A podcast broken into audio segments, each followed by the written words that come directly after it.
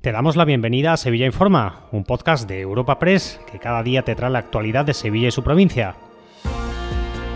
Estas son las noticias más relevantes de nuestra agencia en el día de hoy. Comenzamos un nuevo episodio de Sevilla Informa, el de este jueves 30 de noviembre, con el plan de tráfico que activa todos los años el Ayuntamiento de Sevilla para las Navidades. La primera fase de los controles comienza este viernes 1 de diciembre y estará activa hasta el próximo 14 de diciembre. El consistorio informado de que en esta ocasión el dispositivo navideño tiene especial incidencia en el entorno del centro comercial de Nervión, donde las obras de ampliación del tranvía están en su fase final. En el caso del centro histórico, en la Avenida de la Constitución, habrá las mismas limitaciones para patinetes y bicicletas que las calles Sierpes y Tetuán en horario comercial. En cuanto a Tusán, reforzará las líneas durante los fines de semana y festivos. Manuel Torregrosa, gerente de la empresa municipal de transportes.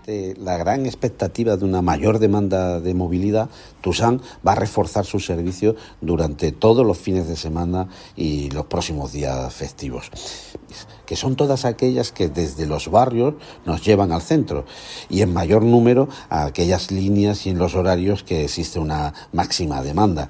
En algunos casos va a suponer incluso un incremento del 100% en esos tramos horarios. En materia de movilidad, Comisiones Obreras ha instado a las administraciones públicas a poner un buen servicio de tren al Parque Científico Tecnológico Cartuja, donde 30.000 personas se desplazan diariamente, ya sea para trabajar o para estudiar. Aunque el informe presentado por Comisiones Obreras reconoce que a los trabajadores y estudiantes de Cartuja les gustaría poder desplazarse con un transporte más sostenible, la falta de una buena alternativa lo hace inviable. Carlos Aristu, secretario general de Comisiones en Sevilla. El hecho de que de esas 30.000 personas, casi el 75% se vean obligadas a desplazarse en vehículo privado con un solo usuario o usuaria cada día, habiendo manifestado repetidamente que les gustaría venir de otra manera, es un fracaso de la política.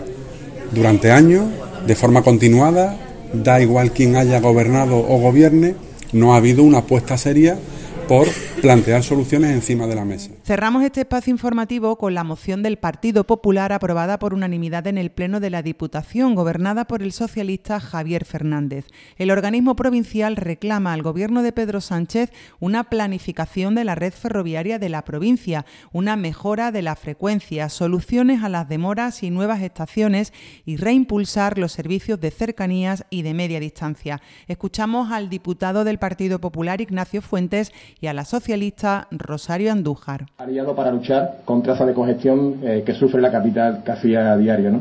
También sería eh, fundamental para poder potenciar nuestro sector turístico. Esta casa dispone de un ente como es ProDetour, que estaría absolutamente contento y satisfecho de que tuviéramos una gran conexión ferroviaria que conectara Sevilla de punta a punta. Sería fantástico no solamente para la provincia. Enviamos una misiva nueva al nuevo ministro de, Transporte, o sea que nos da igual con los políticos, estamos reivindicando también esa mejora del cercanía. Dos apuntes antes de despedirnos. Sepan que Rosalén actuará el próximo 27 de junio de 2024 en el icónica Sevilla Fest.